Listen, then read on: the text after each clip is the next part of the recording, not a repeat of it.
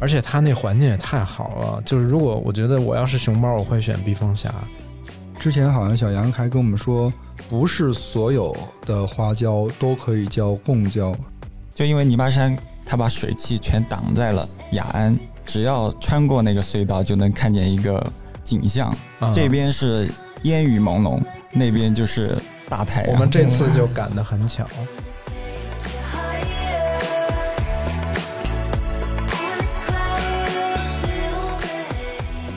那天晚上不是我们在那儿牌坊的公园住的时候，看那牌坊上，可能想到你川剧的一些什么锣鼓敲锣的声音，嗯，跟隔壁 KTV 你那天蹦迪的声音，结果他们家叫石棉王四 烧烤，然后我以为是石棉烧烤王四店。如果去他们家，就一定要点那个臭豆腐鱼也挺啊，它特色的是烤鱼片儿，牛肉特别好吃，除了那个鱼，我最爱吃的是腰片儿。Like a hurricane, I'm gonna take you higher. 桃花之后还还会有什么？桃花之后就是水果了。但我们第一天去的时候，周六在汉源湖边露营的时候，看到满山有枇杷树，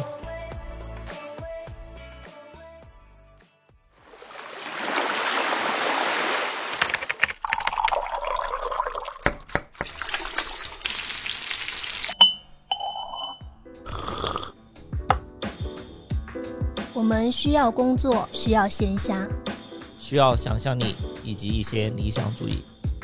我们想要潜入生活，听见城市的风味。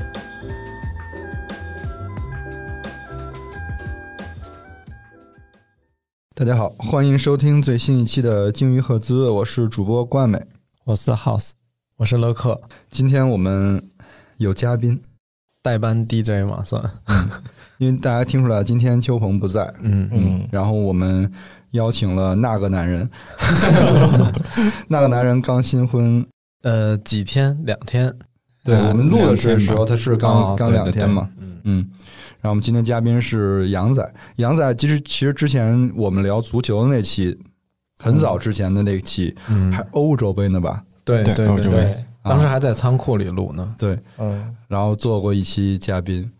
然后这次为什么呢？因为这次我们因为他婚礼的缘故呢，所以我们就去了他的老家，嗯，雅安汉源的酒乡，哎，是可以这么说，是吧？是可以，嗯，但其实大多数人直接说雅安酒乡，哦，他会略过汉源吗？哦，因为可能酒乡就是自己人会比较自豪一点。哦，呃，行政上是四川省雅安市汉汉源源县县九乡。镇，哦，我们还 先让先让小杨给大家打个招呼哎。对对对嗯嗯，Hello，大家好，我是李小杨，大家叫我小杨。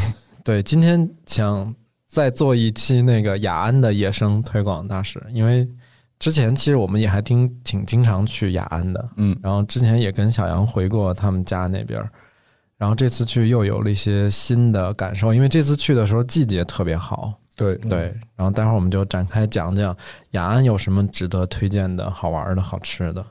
因为这次我们去的时候，不仅是小杨的婚礼，然后还是还有谁的婚礼？还有梨花节。没有，还有大雁的婚礼。对，今天 House 和那个杨仔都是要说我媳妇儿了哈。嗯，要改口了。嗯，哎，你这个婚礼选的时间太好了。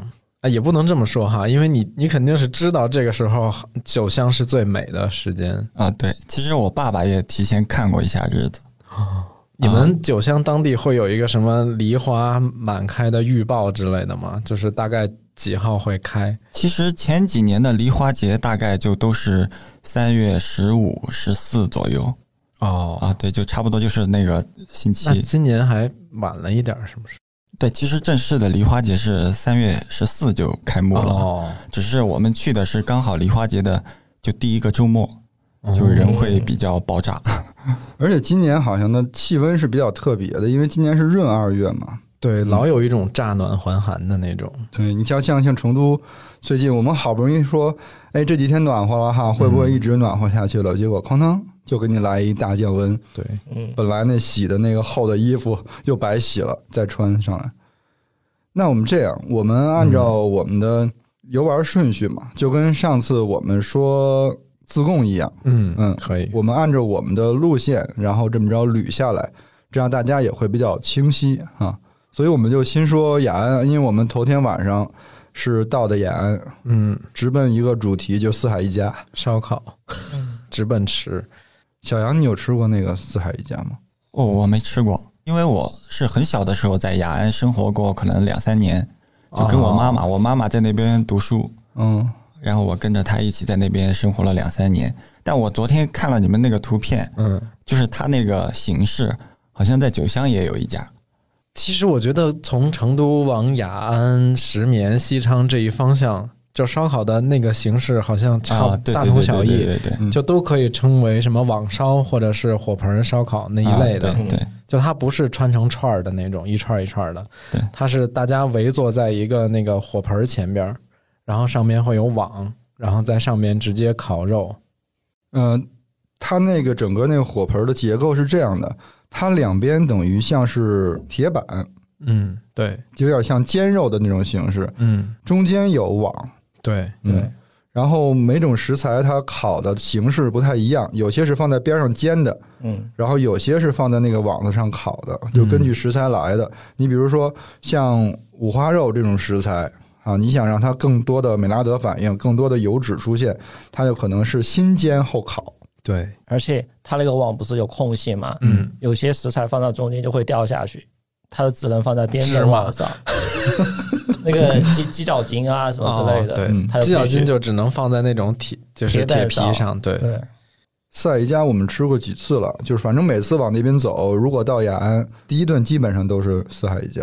对，如果朋友们去雅安旅游，可以考虑一下，因为它那个地方也很方便，就在雅安的主城区雨城区里边儿，然后就在河边儿，离那个雅安的名胜廊桥也非常近。他们河边好像就是清江，对，对，是新一江而且雅安超级适合骑自行车，啊，对它那儿还算挺平的。对它河边风景非常好。对，嗯、四海一家主推，反正我你觉得哪个最好吃？你先说。五花肉，你为什么老有这种老太太的笑声？没有，因为想到了就还在流口水。五花肉就是，哎，我好像之前说过，他们家五花肉是我都能吃的，因为平时不吃猪肉嘛。对，我想举报他们我 他们好像叫小香猪。呃那家不是我们点的时候好像点，因为你们是周五去了嘛，哦，你们也去吃了？我们周末的时候我们去吃，我们回来的时候，嚯，哦哦，那我我不知道，因为不是我点菜，但是然后牛肉其实好吃啊，牛肉好吃，嗯对对对。但是我最爱吃的是它的鸡脚筋。哦，鸡脚筋我也超爱吃。它的鸡脚筋是真的鸡脚筋。而且前段时间我刚好吃了他们做的那种干锅鸡脚筋，就特别辣的那种。所以说那天去吃到鸡脚筋的时候，哦它最后烤脆的时候特对对别香。我们一般会在烧烤上碰见两种鸡脚上的料理，一般说，呃，掌中宝。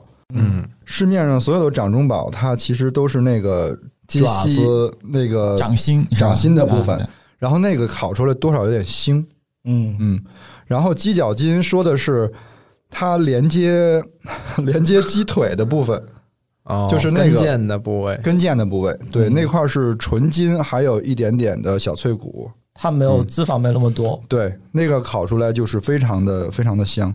反正四海一家，我推荐我们推荐吧，嗯就是呃五花肉、牛肉还有鸡脚筋。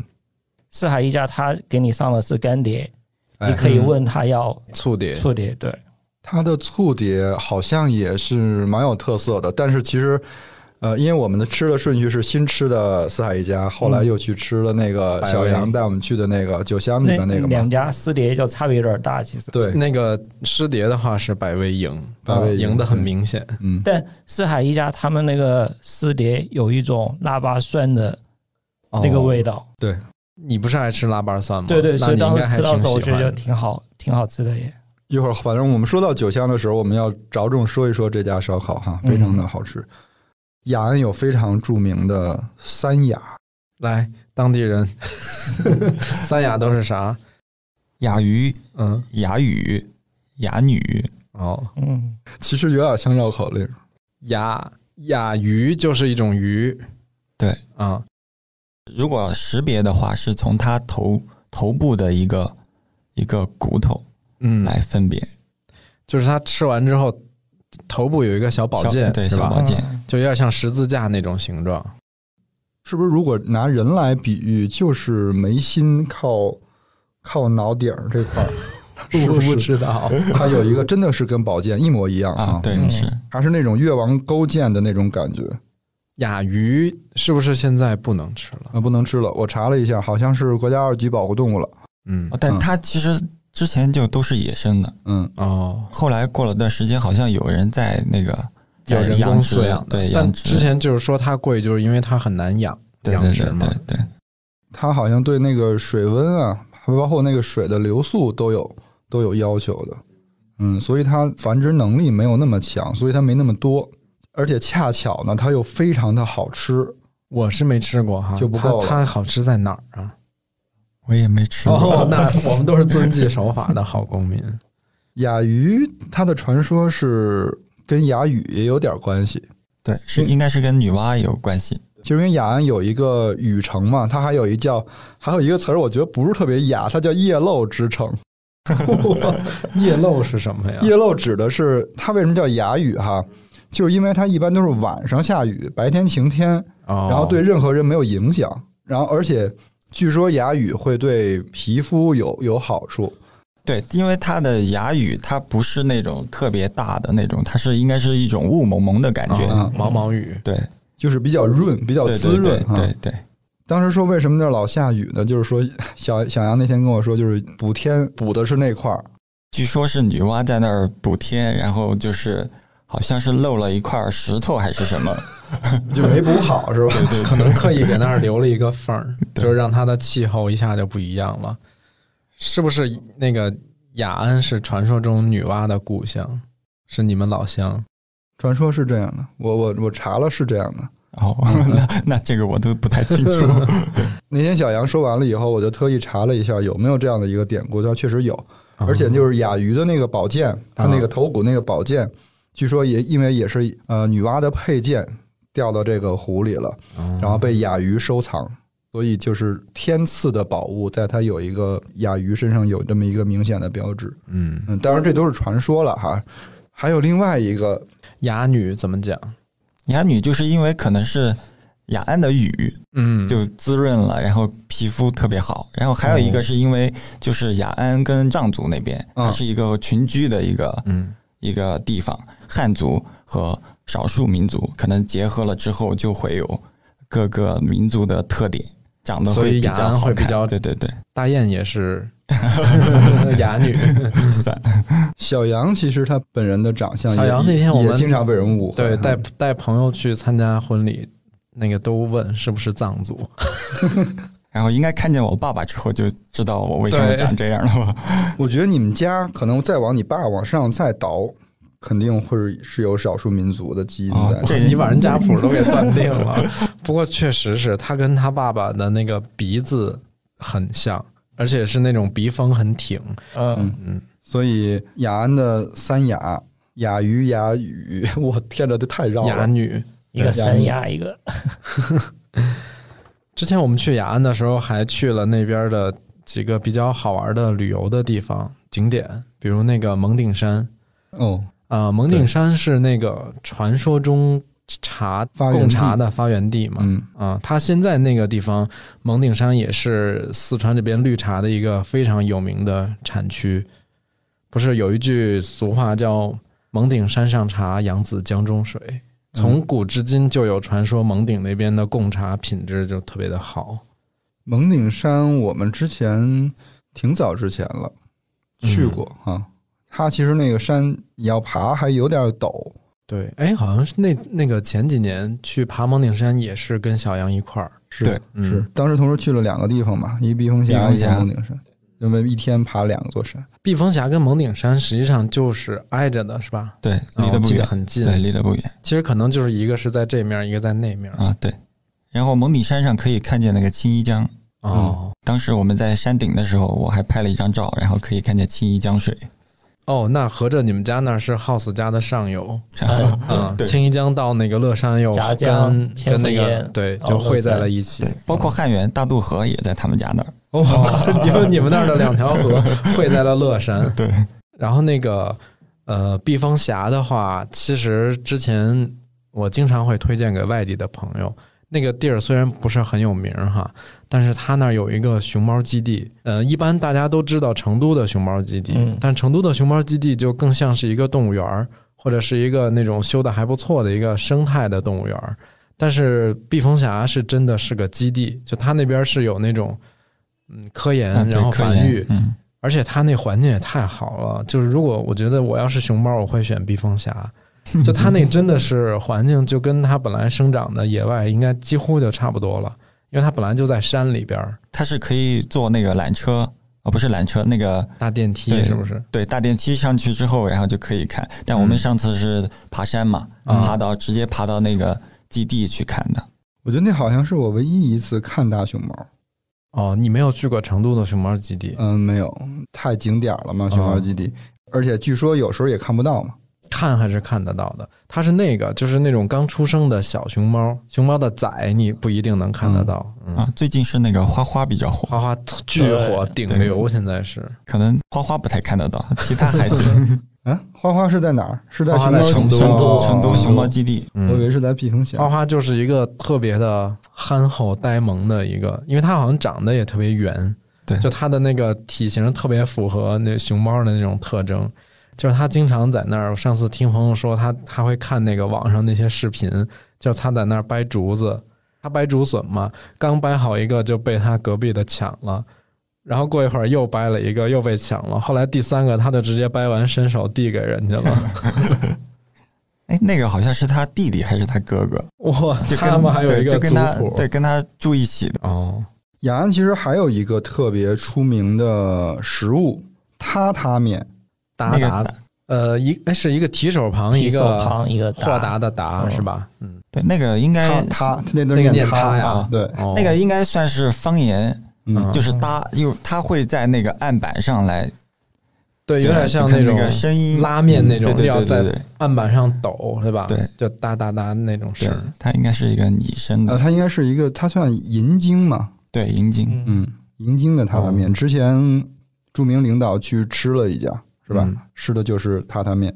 吃的是那个雅安城里头那家哈，嗯，是我这里有一个问题：嗯，榻榻面、渣渣面和炸渣面的区别。我的天哪！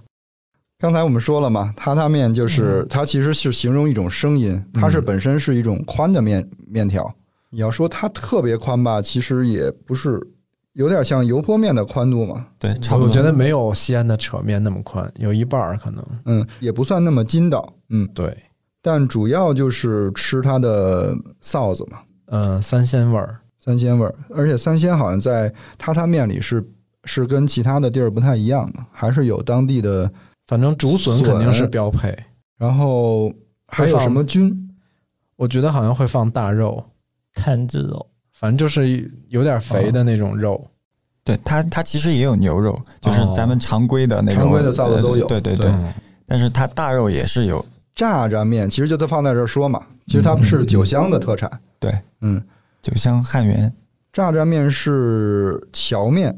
对，它是荞面。之前我们节目里讲过那个，就是叫什么重崇州的荞面荞荞面。嗯，然后，但是崇州荞面呃凉拌的更好吃一些嘛。嗯，呃，酒香的荞面炸炸面呢，它就是没有干拌，对，汤的。对，它其实就是吃那个汤的鲜，嗯就是麻辣，然后里面的佐料嗯，就特别好吃。浇头，对但是它比崇州荞面粗啊，对，因为它是制作的时候根据它的那个孔洞的大小哦。压出来。那个东西在北方叫饸饹，就是我们北方管那个叫压饸饹，饸饹面，就是那种它放在一个模具里，然后拿那个竹这木杆儿，就是往下一压，然后它就从底下就变成条状的了嘛。啊，对，那个叉叉面是什么呢？渣渣渣渣渣面，炸酱面不是温江还是哪儿养马的特产吗？嗯对，养马，它其实是茶渣面正经叫法是吧对？因为它那个创始人叫茶什么什么一个嗯老太太，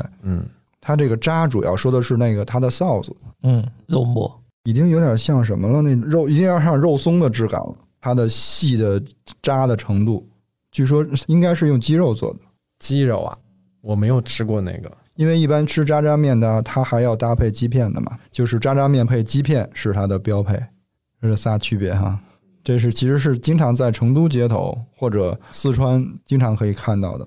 但我在成都没有看到过炸炸面，就是担担面还有，炸酱面很少，就比较小众哈。对对对，军鹏街就有啊，啊，是吗？对军平街有，哦，仔细观察你身边的，就有记录的第一只大熊猫，其实是在雅安的宝兴发现的。哦，那它就是大熊猫的发源地。对，也算。其实它生长也就基本上是在秦岭或者是那一片儿，对大象岭。所以我就知道为什么好多地方介绍雅安的时候说它是熊猫故乡嘛，对对对、熊猫故乡。故乡真多 对，但它是就名正言顺的啊，呃大熊猫的故乡，不会说是就不是那种嗯就大家都硬标说对榜自己大家都说是自己的故乡。既然那个抠爸爸回去大熊猫了，那我也抠爸爸回去一个。其实那个哑语这个事儿，嗯，有一个特别著名的诗，其实就是形容哑语的，什么？就“随风潜入夜，润物细无声”，说的就是哑语。啊，他那个有还有指代具体的地方吗？他就是在他是当年在那儿对写的对。对哦，行，那我们从雅安出来了，因为我们就在雅安待了一晚，然后我们就开车上路去了九乡。从那个雅安出发到九乡的，就是这个路上有一个特别神奇的，就是也是之前小杨给我讲的那个隧道，你要不然给大家 说一下？它其实就是那个泥巴山隧道，嗯，它全长挺长的，十十公十公里对十公里。嗯就因为泥巴山，它把水汽全挡在了雅安嗯这边，嗯，然后经过了隧道之后，那边就全是大太阳。只要穿过那个隧道，就能看见一个景象。啊这边是烟雨朦胧，那边就是大太阳。我们这次就赶得很巧，就是因为上上次咱们一起开车去的时候，其实雅安没下雨，你还感觉不出来。啊，我们这次开的时候，雅安我们出发的时候还没下，后来就快到泥巴山的时候，突然间就是寂静岭了，已经。嗯就是那种起雾，然后那种飘那种，就是也不大的那种雨，嗯，但一直在下雨。然后就进了隧道之后一出来，哇，感觉两个世界，阳光明媚的。嗯，对，就是阳光普照，都要晒伤了。对。我一开始还觉得十公里没什么概念，后来我一想，十公里。嗯，比家到单位都长，啊，骑车要骑半个多小时。四十分钟，嗯，大概。那个隧道还挺牛的，我觉得开那个隧道应该还是挺难的。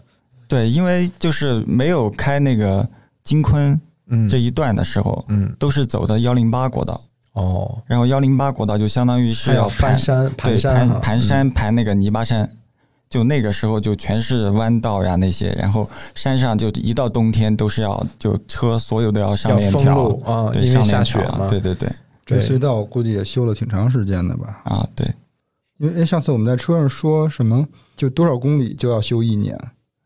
嗯，不，那个要看它那个标段，它本来的一个施工配置。像有的一些路的话，可能一公里就要修个小一年的时间，嗯，这十公里就是呃那可能也没修十年是吧？但是应该挺难的。对，应该没十年。嗯而且那那个隧道不不不只是说天气变化，嗯，它两边的植被明显感觉到特别不一样。对就在过泥巴隧道之前，那边山上都是长了很多绿色的郁郁葱葱的一些树，对，像然后森林一样竹子也特别对，竹。子特别多。但过了隧道之后，那边就基本上都是山是光秃秃的。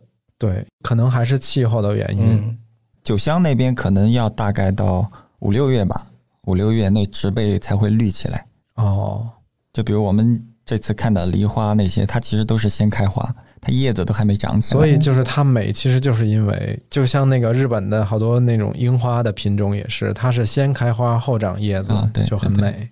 我们来先说说那个汉源，汉源应该在全国都是很出名的一个地方嘛，就因为它的花椒，是吧？对对，嗯，之前好像小杨还跟我们说，不是所有的花椒都可以叫贡椒，是不是？啊，对，呃，贡椒只是在汉源，就是清溪镇之前是叫一个叫建黎，哦，建黎的地方，可能是那儿的几块地黎就是那个黎州的黎吗？啊，对对对，哦。建黎乡，嗯。就现在啊，建现在叫建黎乡，就可能只是他那几块地长出来的，然后之前是作为贡椒，牛市坡什么的。对对对对，嗯就牛市坡那儿。除了花椒，坛子肉，坛子肉我老觉得它，因为其实汉源离那个呃西昌就挺近的了。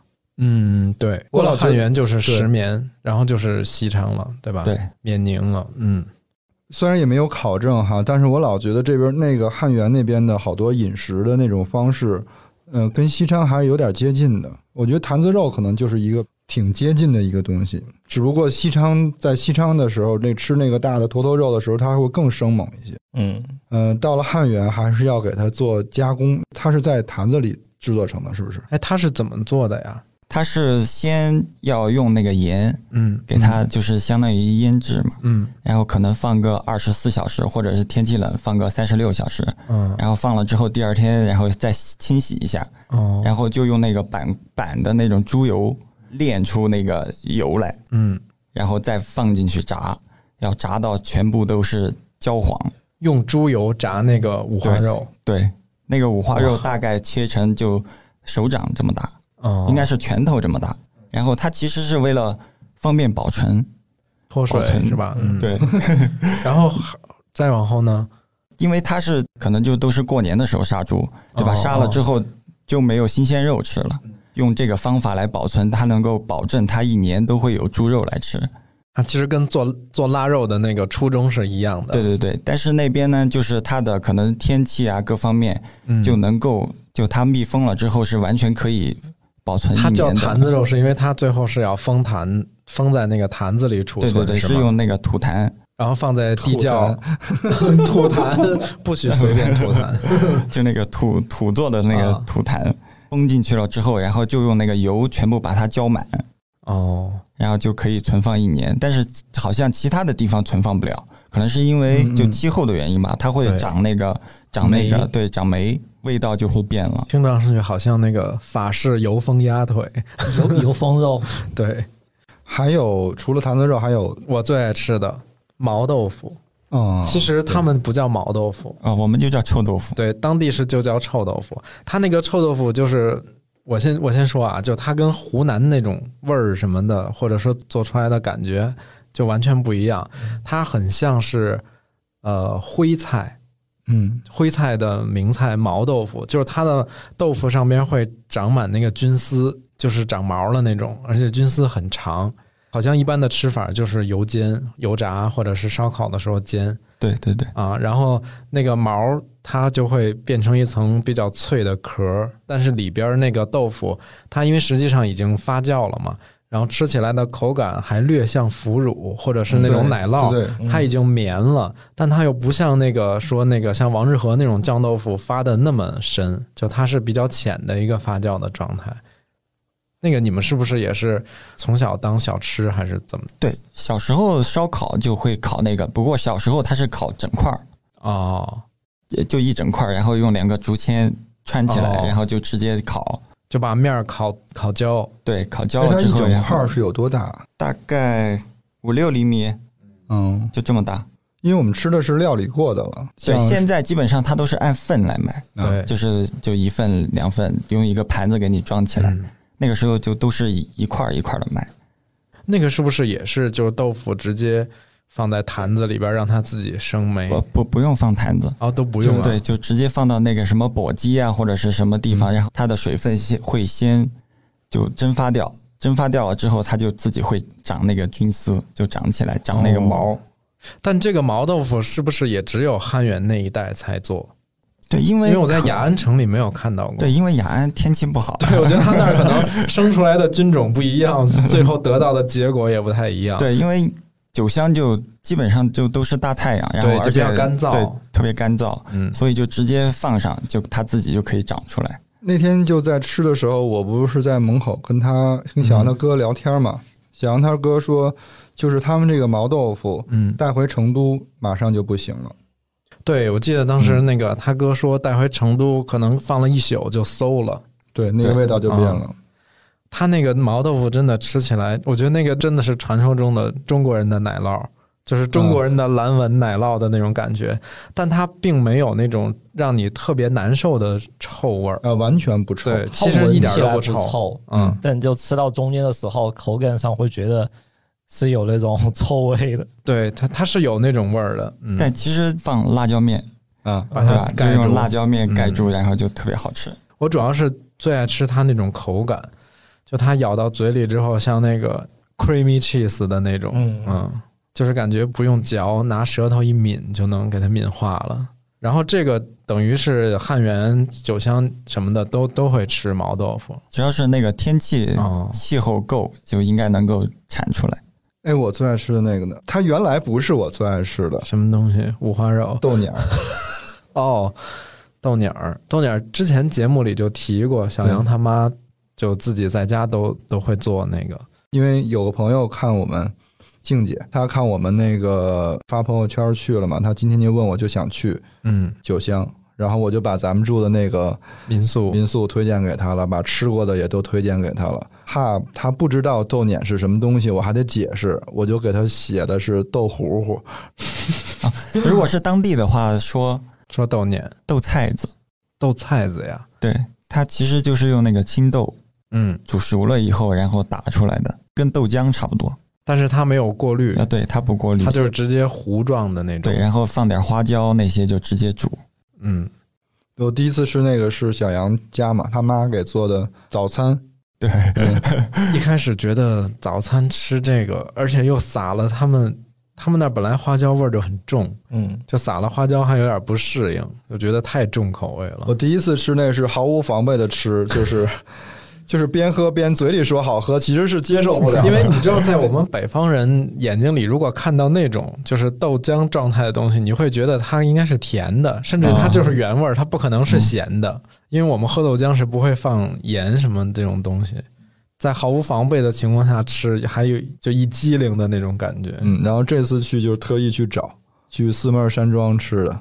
嗯，嗯，其实算在算在清溪了。对，好，清溪镇，清溪跟酒香都是镇是吧？对哦，这个豆碾它是一年四季都有的吗？它就是毛豆做的呀。只要有毛豆就可以。就青豆这个，季节青豆，对嗯对。嗯，然后它，我们当地人还要拿它来泡一点饭来吃，就那个泡到饭里面这，个吃法我没有没有解锁，下次可能还得试。我那天是是弄了一个意大利吃法，哎呦，也不叫意大利吃法，就是欧洲吃法，什么呀？就是把它当奶油浓汤那么着哦处理的。那个四妹儿那儿不有一个什么玉米饼吗？嗯然后就把那掰开，哦，就它确实把锅都很像，擦了。它很像那种浓汤。嗯，嗯，四妹儿和和他妈做的还稍微有点区别，他妈好像放的花椒更多一些，嗯，但四妹儿那个喝着花椒的味道不是很明显。它可能作为一道汤菜了。对对而且还嗯有一点甜，但它那个毛豆的清香味儿还挺重的。嗯，然后还有一个食物，就是隔着上千公里平行世界又吃到了，就是花椒盐儿。哦，那个我们在北京其实也吃，炸花椒是吧？嗯炸花椒叶，对，可能说出去不信，但是北京确实像房山是有种花椒的。嗯、我原来我小的时候生活那那个地儿，卢沟桥禅店那那一带，有些人如果家里自己有小院儿，也有可能会栽一棵花椒树，因为花椒树有一个好处就是它不长虫，啊，对，嗯然后它周围都没有什么蚊虫什么的，然后还挺清香清香的。我们会在春天的时候揪它的那种嫩嫩的叶子，然后直接天妇罗。真的很像天妇罗。其实那个那个菜我都已经多少年没吃过了，就是直到上次我才知道小杨他们那儿竟然也会吃那个花椒叶天妇罗。你们是叫就炸花椒叶？就叫炸花椒叶。嗯，我这次甚至就是可以说，就是为了这两道菜去去四妹儿，就在四妹儿这两道菜和黄牛肉之中选择了选择了四妹儿这花椒叶两道菜。对，哎，那说到黄牛肉了，黄牛肉也是在最开始是在清溪镇，啊，它哦发源是在清溪啊。对其实我小的时候好像只有一两家，哦卖那个黄牛肉的。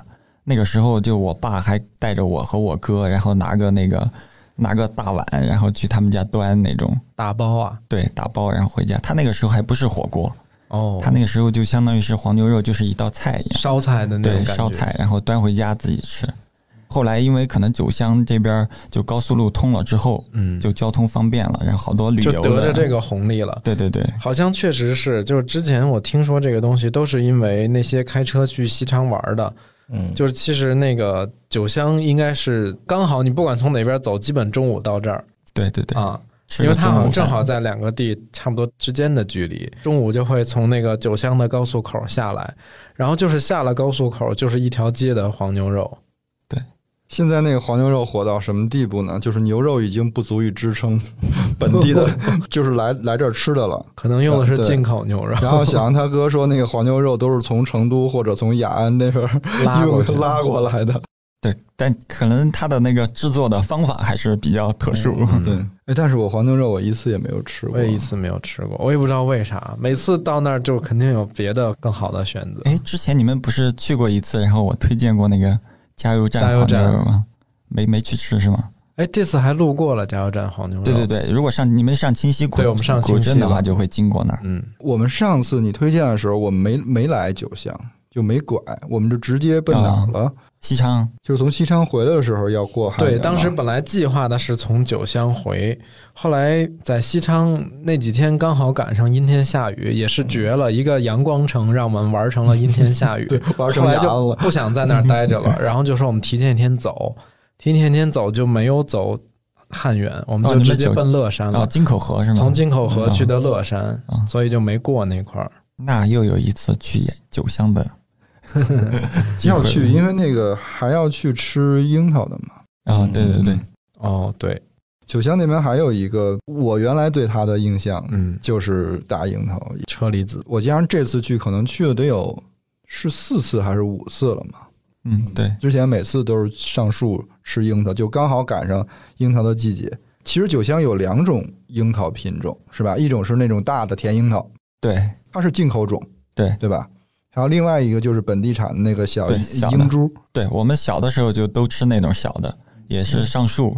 就是皮很薄很软，甚至都没法运输的对对对，那个就是因为不好带。就是其实咬开一兜水，因为它啊。汁水很、很足。对对对，那等于后来是那些是引种进来之后又重新栽培的，就是这些现在叫车厘子的这些。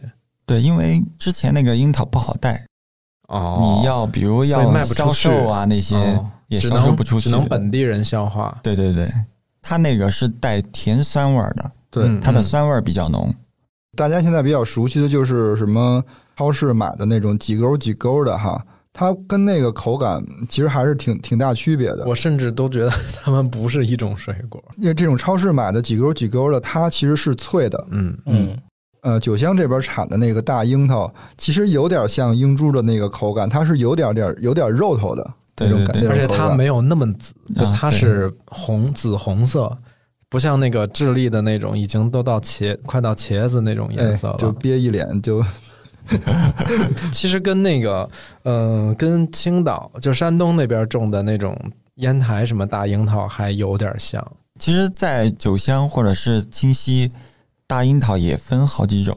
哦，哦这里边有什么哪个便宜哪个贵，或者哪哪个品种好吃吗？啊，会有，就是有一种是比较，它颜色是偏黄，偏黄，哎，叫什么灯我忘了。就是黄色、橙色的那种，对对对对对，它那个就带甜味儿，它就不怎么酸，就基本是纯甜的。但是没那么大，它会比较嗯小一点儿。啊，没事哦儿，那个小红书上你搜樱桃，它就会给你出 樱桃品种的哦一张图就，就告诉你了。对，那边品种还是挺多的。然后就是酒香跟清溪是不是都种了车厘子？因为我嗯我这次去的时候看路上，反正除了那个梨树的果园，还是能看到好多那个樱桃树。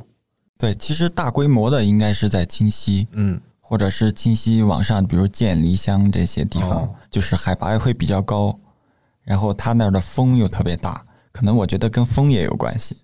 可能是。对，然后它的就滋味啊那些都会比酒乡的应该会好，因为就是好多出去的都是说的清溪大樱桃。哦，这次这次还听到一个杨仔的隐藏身份，就是好多那种拌凉菜、做饭比较多的朋友，对一个花椒油特别熟悉，就是黎红。那个品牌叫黎红花椒油，对，但其实它不是黎红，它它是黎红花椒油，是不是？应该这么断句比较好。啊，对，清溪以前叫古黎州嗯嗯啊，所以就取了这个黎字。一开始的时候，它应该是在建黎乡建立的，就它之前叫就是汉源花椒油厂，嗯之前其实是国有的。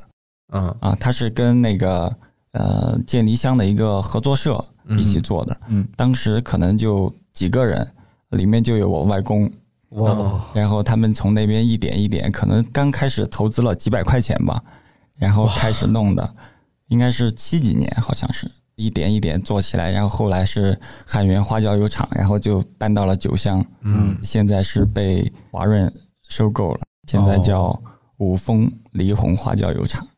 哦，创始人联合创始人，对，因为那个时候它属于是国有的嘛，嗯其实我外公就属于是里面的就工人那种。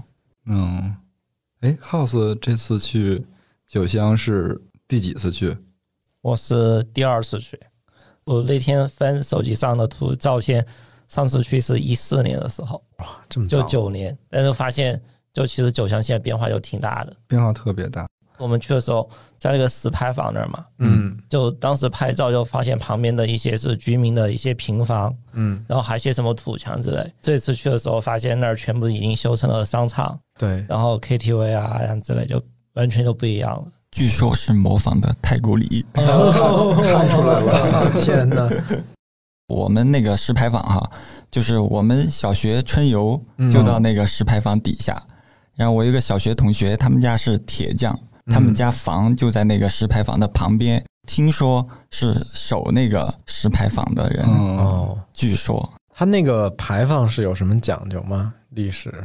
他应该是当时有就是有一个人，然后就给他的妈妈和嫂嫂哦。一起修了那个牌坊，叫贞节牌坊。嗯，因为他那个牌坊上面有那个“圣旨”两个字，两个字，哦。然后好像是经过皇帝的同意之后来修建的这啊册封的个，对对对，那天我们不是正好唱 KTV 就在那儿吗？啊对，后来就出来，我远哥 house 我们在那个牌坊那边上坐着，然后就说：“我说之前小杨带我从这儿，感觉穿很多小巷子、土路，然后到的这牌坊这儿。对，当时牌坊旁旁边还有那种小平房嘛，当时我怎么记得边上还有那个稻田、水稻啊，对，是的，现在都变成商业街了。对，那个牌坊上不是画了很多些小的画吗？嗯，说大概有一百六十九个精彩的川剧的场景啊，然后有一百七十个人物，包括像一些穆桂英挂帅，然后蟠桃会、空城计这种，那牌坊上其实都把这些故事都已经画出来了。嗯，那个牌坊其实上面的那个雕刻特别特别复杂。嗯，嗯。那天晚上不是我们在那儿牌坊的公园住的时候，看那牌坊上，可能想到你川剧的一些什么锣鼓敲锣的声音，嗯，跟隔壁 KTV 你那天蹦迪的声音，你就会觉得就特别魔幻就，我觉得 KTV 都不是最过分的，最过分的是 那天，嗯、晚上走到那个牌坊那儿，前面是在直播跳什么广场舞，嗯但其实从那个牌坊上，大概可以看得出来，其实酒乡在过去应该是当地的一个文化重镇。嗯。因为它是茶马古道嘛。对，其实包括现在，它也算是雅安的一个重镇，嗯，就它的人口应该说是比汉源县城的人口还多。哦，就你们是看不起你们上一呃级的那个，然后它的汉源县最好的一个高中，嗯，就是我之前读的那个高中，它其实也是在九乡的，它并没有在汉源县城里面。那汉源县城岂不是定位很尴尬？因为感觉九乡才是汉源的一个文化中心。对，但之前建那个县城的时候，也是考虑到交通呀各方面，它是大渡河和那个流沙河嗯交汇的地方啊，然后就可能因因为它也在那个相当于汉源县的中心，嗯就可以辐射到南边稍微少数民族比较多的一些地方。哦，就其实九乡好像做过两年的 县城，然后后来就搬到叫以前是叫富林，现在叫汉源县城。就是在那个汉源湖边上那那一带哈。对，，就是因为修那个水电站，然后被淹了，才重新修的那个汉源县城。因为今年好像那个流沙河的水不是特别丰沛哈、啊，对对对，我好像记得之前那个还挺湍急那个河水，因为我们这次是也不是怎么想的，带自行车去了。因为这次正好自驾开车开了两辆车，后备箱可以放自行车嘛，然后就想说到那儿，嗯，也不知道有没有啥玩儿的，就是想可以骑个车，因为当时我就记得河边那一带还挺美的。我小学的时候有三年是在那个清泉村一个哦村小里面，小学就在那个田，就在田中间，相当于是周边全是田，然后就在流沙河边。就我们那天下午骑车的那个，骑完之后回城里穿过的那个，就是那个清泉村那儿。啊，对，我觉得原来那儿还有一个大土土城墙，好像是那个土城墙上面还有那种野生的多肉。我当时不是还挖了两两槽回去，那个在家养了好久。他们那儿流行种多肉，哇，嗯那多肉所有多肉都是爆盆儿的。对，因为阳光太好了。因为我读大学的时候吧，好像带了一盆儿多肉，然后现在已经分了好几株了，长得都半人多高。哇，吃到了一个非常好吃的石棉烧烤，石棉也 怎么被石棉抢去了功劳？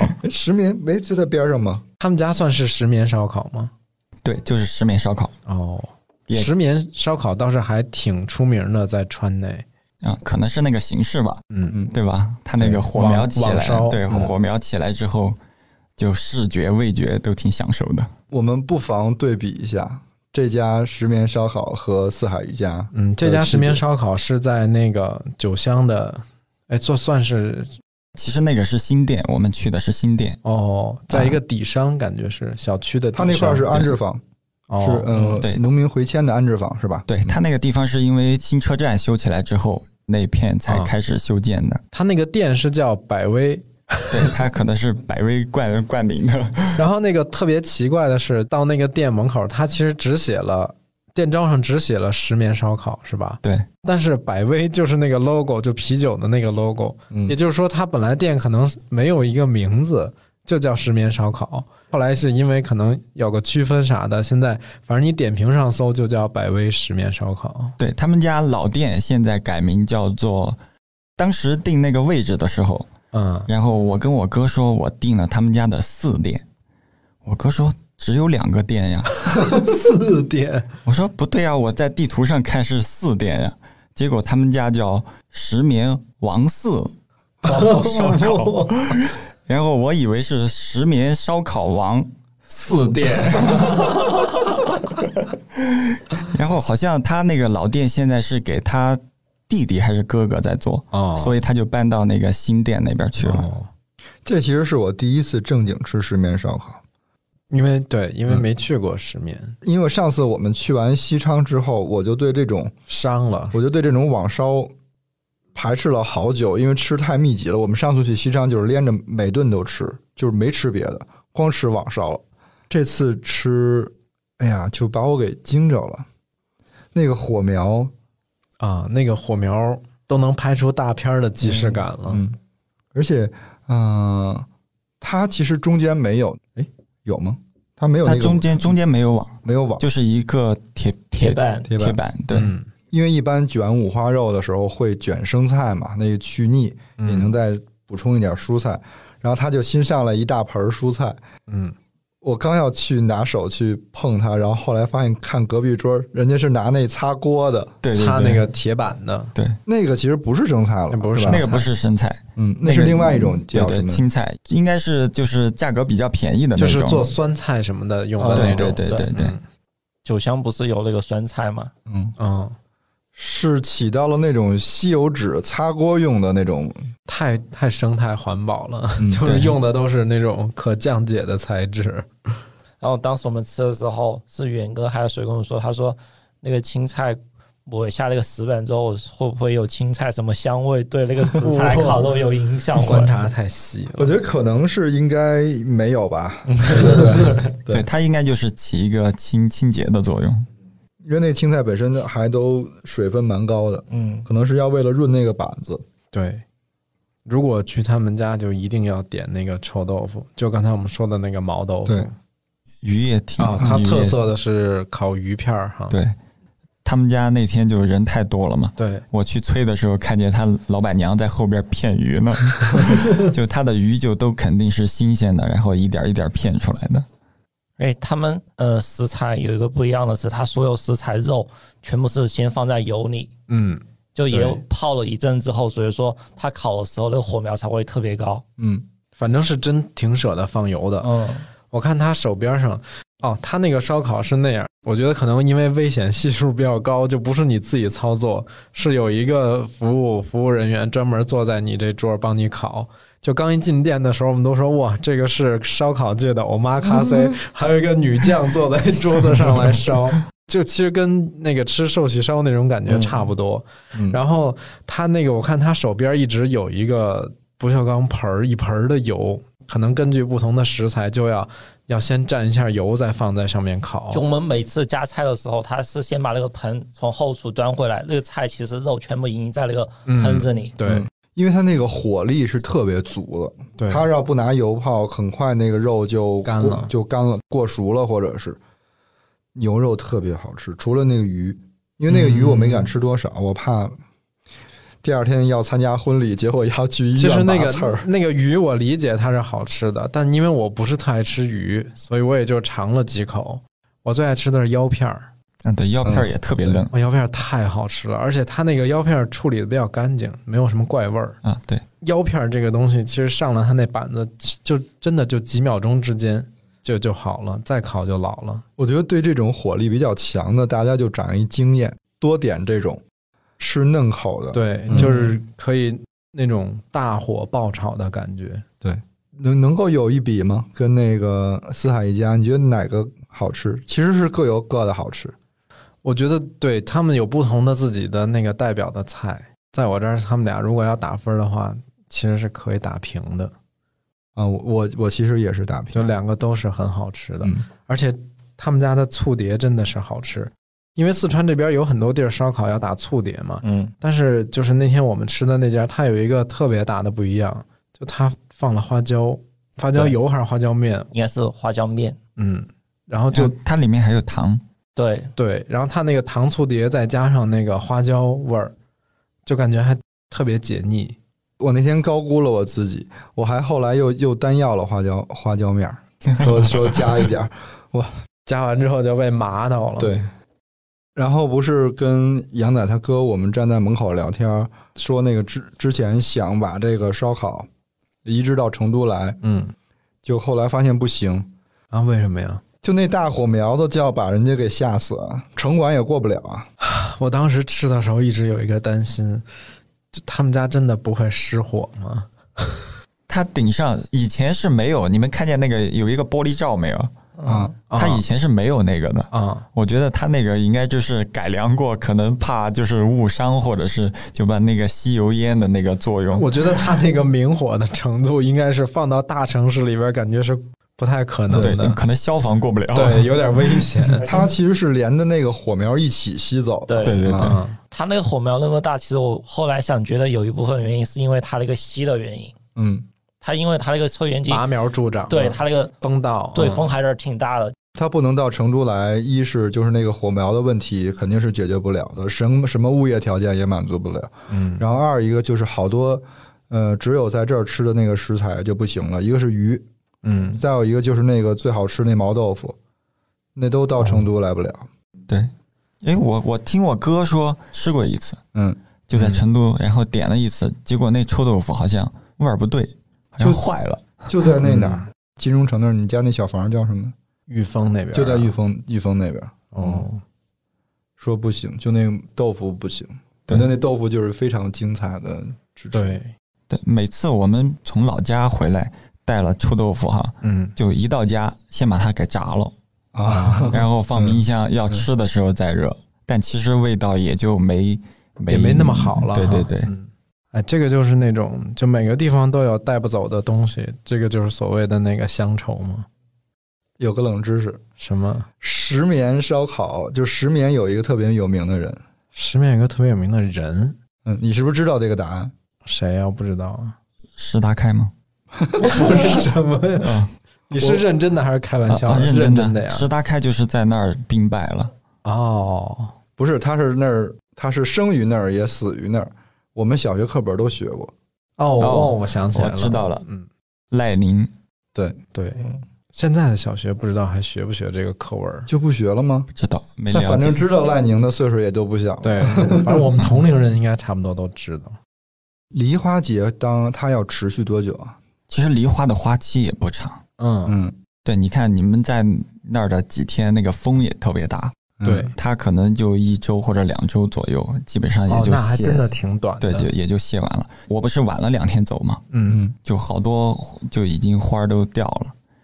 哇，那岂不是我们去的那两天就是最棒的两天对，差不多是最好的时候。那岂不是我们这期播出去之后，大家那赶不上那梨花？那肯定赶不上，嗯赶不上了它后面还有什么花啊？啊，其实桃花，哦，桃花就开了。对对对，桃花其实现在也有，嗯，但现在可能都是观赏的桃花。对，从高速一下来，那个花海大道，我看两边种的桃花居多，对，它就是观赏的。观赏。然后往那个清溪古镇走的路上，嗯有一个地方，应该叫双溪，嗯是产桃的地儿吗？对，它那儿有一片桃花，哦，就是产产桃的那种。桃花是粉红色的。嗯对，我们这会儿这会儿去的那个酒乡，它是白色的海洋，因为梨花的那个白色哈、透着一点点小的绿色，对就还挺挺壮观。可能朋友之后再去，那可能就是桃花的季节了。对，嗯，可以明年。桃花之后还还会有什么？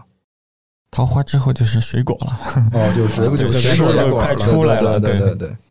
那最早结的应该就是那个车厘子了吧？啊，车厘子可能要到五月，嗯，端午左右嘛。。对对对然后因为桃跟梨都会更晚一点嘛，它成熟的那个时间。对然后其实酒乡的各种水果都还挺丰富的，是不是枇杷也有？对，枇杷也有，李子也有，各种大家嗯能够想到的常规的水果都有。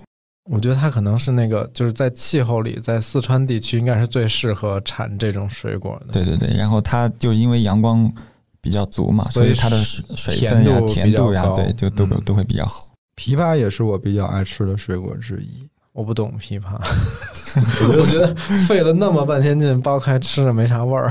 我觉得不懂枇杷的人，就是没有吃到过好吃的枇杷。哦，是吗？那天走的时候，好像那儿已经有卖枇杷的，这么早？嗯，但枇杷是是比较早，嗯，但我们第一天去的时候，周六在汉源湖边露营的时候，看到嗯满山有枇杷树，它每棵枇杷它都套袋了嘛，对、啊嗯，那个套的袋子颜色都是一样的，对，所以说你看过去都是一片，也是一，片海洋。对对对，其实就是从你们露营的那个汉源湖，嗯然后一直往金口河、往往你们乐山那边开那条路上，全是枇杷园，嗯，现在这个季节吃的是那个干，其实挺好吃的啊。干那个当地叫黄果干，黄果干对叫有些叫青果，嗯但其实它是过年左右。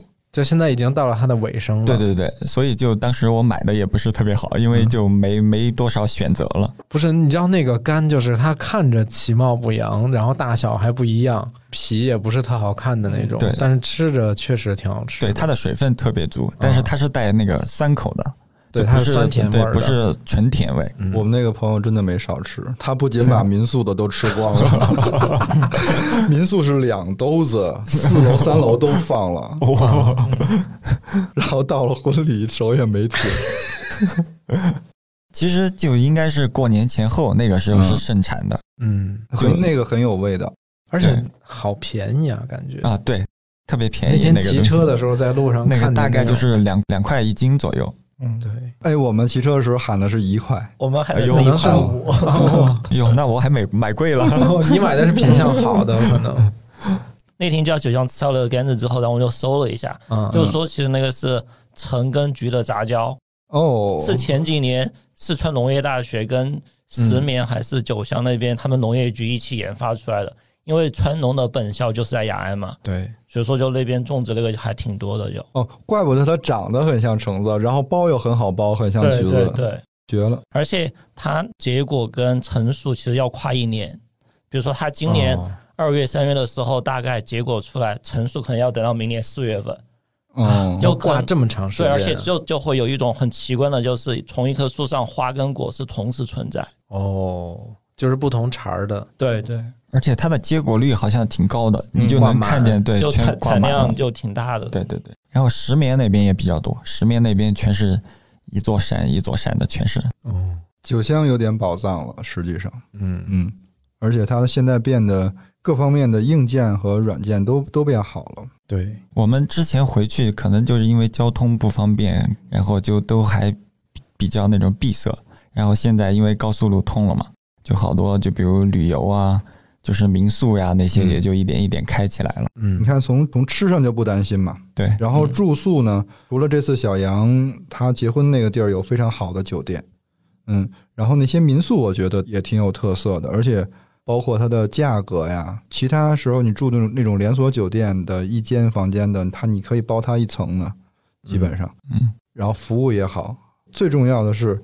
老最重老板早点做的特别好吃，最重要的是，感觉你们那儿应该可能也是谁都认识谁，要不然就是你们家势力太大。就是我，我感觉我在酒香放个屁，你们家都能知道。因为那个刚到民宿的时候，老板就特别热情，因为他说这个是我们女儿的同学订的。这是我哦，对我们的初中同学，哦，就是你你同学，对我初中同学，等于他们家开了那个民宿，对，他们民宿确实就是小院儿打理的特别漂亮。就刚一停好车，我一看那个院儿里边栽了好几棵柠檬树，然后上面挂了巨大的柠檬。嗯，他们那边还有佛手柑，啊、对，我觉得那个地方简直是对那种爱种植物的人就是天堂。嗯，看了之后就很想去那儿养老。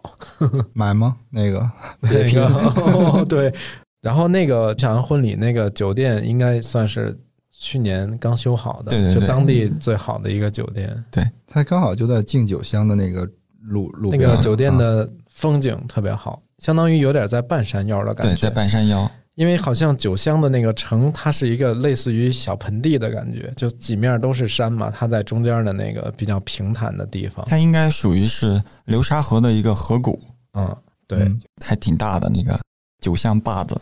我那它怪不得风大，就河谷风气候嘛，是吧？应该是白天刮的是谷风，然后晚上刮的是山风。其实风的话，清溪是最大的，嗯，清溪的那个风有点吓我人。感觉清溪正好那个位置在一个风口，就是那两个山之间对，那个它是一个垭口，对从那儿进来的风。对，所以在那儿修了好多那个风力发电的一个哦，对，风车。然后它那个风是，如果你顶着风的话，你是不能呼吸的。要大到这种程度。，对，因为它有那个古城嘛，嗯，古城墙，你站在那个城墙上一定要小心，别吹掉下去了。哇，那要不我们今天就聊到这儿。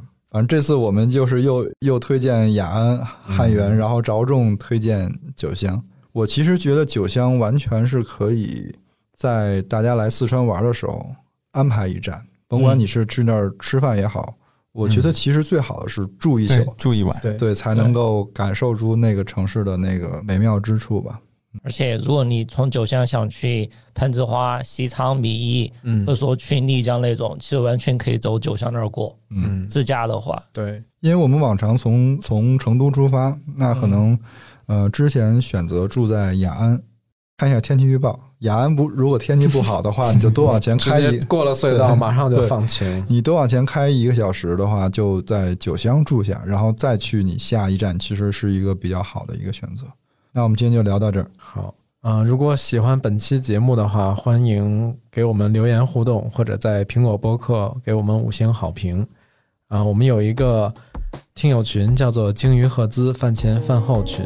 如果想进群的话，可以先添加鲸鱼号，微信号是鲸鱼赫兹 FM。